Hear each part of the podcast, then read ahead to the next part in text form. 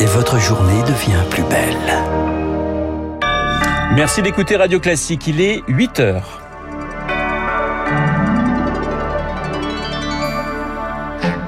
La matinale de Radio Classique avec Renaud Blanc. Il avait eu l'honneur de demander à l'Assemblée nationale l'abolition de la peine de mort, les sources du discours historique de Robert Badinter exposé à Paris, un discours qui a exactement 40 ans aujourd'hui. Le gouvernement a la chasse au vote, il veut réautoriser certaines pratiques traditionnelles de chasse aux oiseaux. Cynique dénonce la Ligue pour la protection des oiseaux. Et puis un responsable présumé du génocide rwandais rattrapé par la justice. Le parquet national antiterroriste a mis en examen hier un septuagénaire. Il aurait organisé des massacres de Tutsis. Radio classique. Et le journal de 8 heures nous est présenté par Augustin Lefebvre. Bonjour Augustin. Bonjour Renaud, bonjour à tous. À la une ce matin, le combat d'un homme contre la peine de mort. C'était il y a 40 ans, le 17 septembre 1981. Le garde des Sceaux, Robert Badinter, monte à la tribune de l'Assemblée. Il se lance dans une plaidoirie pour défendre son texte abolissant la peine de mort.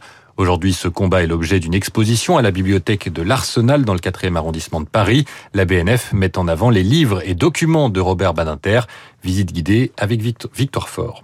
J'ai l'honneur de demander à l'Assemblée nationale l'abolition de la peine de mort en France. À l'été 81, en Bretagne, Robert Badinter travaille inlassablement le texte qu'il prononcera face aux députés. Olivier Bosque, commissaire de l'exposition, devant le manuscrit du discours. Lorsqu'il est en vacances chez le romancier Paul Guimard, il a amené avec lui un peu de papier. Euh des stylos de couleurs différentes d'ailleurs parce qu'on voit qu'il y a des teintes différentes dans ce manuscrit. Robert Badinter est un passionné de justice qui veut humaniser les condamnés. Dans le discours de 81, il dit que le crime soit le point de rencontre, le lieu géométrique du malheur humain, je le sais mieux que personne. Il collectionne documents et archives sur l'infanticide par exemple. Ce qui est un crime spécial et qui vaut la peine de mort petit à petit euh, devient quelque chose qui est lu plus ou moins à travers la psychiatrie, la science. Ici des documents sur la vie en prison à travers les siècles. C'est un ensemble graphique très très beau qui raconte l'histoire du bagne à Toulon le ferment du bagnard, c'est-à-dire on voit le bagnard couché sur le ventre et un, un, homme en train de lui mettre les fers. La bibliothèque personnelle de Robert Badinter retrace l'histoire du combat de sa vie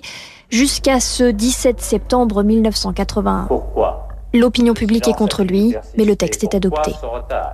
Une victoire forte, l'exposition Une passion pour la justice se tient à Paris jusqu'au 12 décembre. Et cette exposition pourra peut-être bientôt aller la voir sans présenter de passe sanitaire.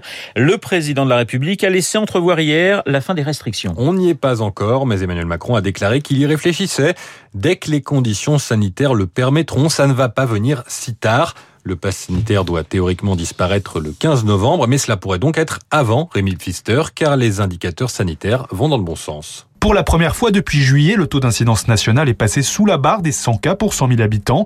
Mais attention, ce n'est pas le cas partout. Si allègement il y a, il devrait être territorialisé, prévient le docteur Jean-Paul Ortiz. On reste à des chiffres euh, autour de 300 euh, en Martinique, mais y compris dans les Bouches-du-Rhône. Qu'on puisse alléger dans certains départements qui sont passés dans le vert, c'est-à-dire à moins de 50 d'incidence, pourquoi pas, sur le pass sanitaire dans les centres commerciaux, sur euh, le nombre de personnes autorisées dans les rassemblements, etc. Une levée du pass pragmatique et progressive a prévenu Emmanuel Macron, une bonne approche pour l'infectiologue Christian Rabot, qui le rappelle, le premier objectif du pass, c'était d'être un levier pour favoriser la vaccination. Ce premier objectif a été atteint. On a aujourd'hui un taux de vaccination qui est parmi euh, les meilleurs au monde. C'est effectivement une circulation virale en France métropolitaine qui semble parfaitement ralentie. Peut-être faut-il pas tout supprimer d'un coup, au risque de devoir tout remettre d'un coup. On voit que tout doit être assez progressif. L'allègement se fera aussi bien sûr en fonction des hôpitaux. Là aussi, ça s'améliore. On est passé sous la barre des 10 000 patients hospitalisés, dont moins de 2 000 désormais en soins critiques. Mais Santé publique France prévient, quoi qu'il arrive, il faudra rester très prudent et conserver les gestes barrières. Et Rémi Pfister, dès aujourd'hui, le masque n'est plus obligatoire dans la rue sur la côte basque et à partir de lundi, le confinement sera allégé en Martinique et en Polynésie. Et avec l'amélioration des conditions sanitaires, Augustin, c'est aussi l'économie qui reprend des couleurs. Conséquence de cette reprise économique, la ministre du Travail, Elisabeth Borne, confirme ce matin dans le Parisien aujourd'hui en France que le nouveau mode de calcul de l'indemnité chômage entrera bien en vigueur au 1er octobre. Elle précise aussi les contours d'un plan pour les chômeurs de longue durée. Des entreprises seront indemnisées pour les former. Et cette reprise dépend évidemment des secteurs et c'est toujours difficile pour celui des transports. Le PDG d'aéroport de Paris, Augustin de Romanet, était l'invité de François Geffrier à 7h15 sur Radio Classique. Il a dévoilé le bilan de cet été. C'est mieux, mais le redécollage prendra du temps. Le trafic de cet été, en 2021, a été exactement la moitié de celui euh, de 2019 et le double de celui de 2020. Cet été, on a eu euh, entre Orly et Charles de Gaulle près de 11 millions de passagers, alors qu'en 2020, nous en avions eu un peu moins de 6, 5,7, et en 2019, nous en avions 19,4. Mmh. Donc, euh, on a en fait refait la moitié du chemin. Néanmoins, pas de retour à la normale avant plusieurs années, entre 2025 et 2027. Entretien à retrouver en intégralité sur radioclassique.fr. 8h05 sur Radio Classique, 100 euros de plus par mois pour les sages-femmes à l'hôpital, annonce hier du ministère de la Santé. Elles recevront également une prime de 100 euros en janvier. La profession n'était pas concernée par les mesures du Ségur de la Santé. Augustin, alors que le dernier budget du quinquennat est en préparation et que la présidentielle approche, le gouvernement multiplie les annonces. Beauvau de la sécurité, augmentation du chèque énergie. Mercredi, ce sont les chasseurs qui ont été visés. Le gouvernement veut permettre certaines chasses traditionnelles, pourtant jugées illégales par le Conseil d'État car non conformes aux règles européennes. Il faut dire, Baptiste que les chasseurs ont prévu de manifester demain. Et huit arrêtés au total ont été mis en consultation hier par le ministère de la Transition écologique qui devrait permettre, par exemple, la chasse aux vanneaux ou aux alouettes des champs avec des filets. Alain Bougrain-Dubourg, président de la Ligue pour la protection des oiseaux.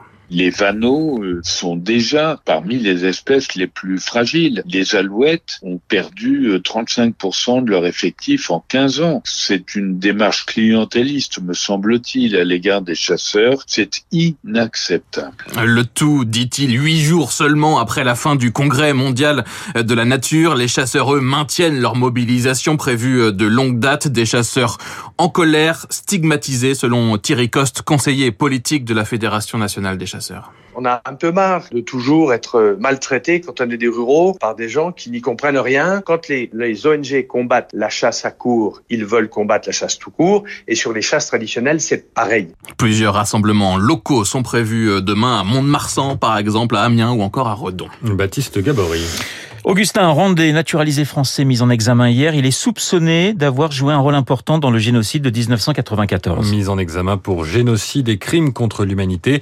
Pierre Collat, il est l'un des planificateurs présumés des massacres ethniques qui ont fait entre 800 000 et 1 million de victimes Tutsis et Hutus modérés. Il aurait été vu arme à la main participant à ces massacres sanglants en 1994 au Rwanda. On l'accuse aussi d'avoir été un meneur, notamment en armant des milices, mais devant le juge d'instruction, l'homme nie les faits. En 2003, la justice rwandaise l'avait condamné à mort par contumace. En effet, juste après la guerre civile rwandaise, il est introuvable. Il s'est en fait installé vers Béziers, où il n'est pas inquiété dans un premier temps. Jusqu'en 2007 où il passe quelques semaines dans une prison française, la France qui refuse de le renvoyer dans son pays d'origine. Finalement, il a donc été interpellé hier vers 3 dans l'Aube, puis mis en examen, ce qui ouvre la voie à un procès. Pour le moment, il est laissé en liberté à cause de son état de santé. Pierre Collat, la France est un partenaire vital dans la zone Indo-Pacifique, assure le secrétaire d'État américain Anthony Blinken.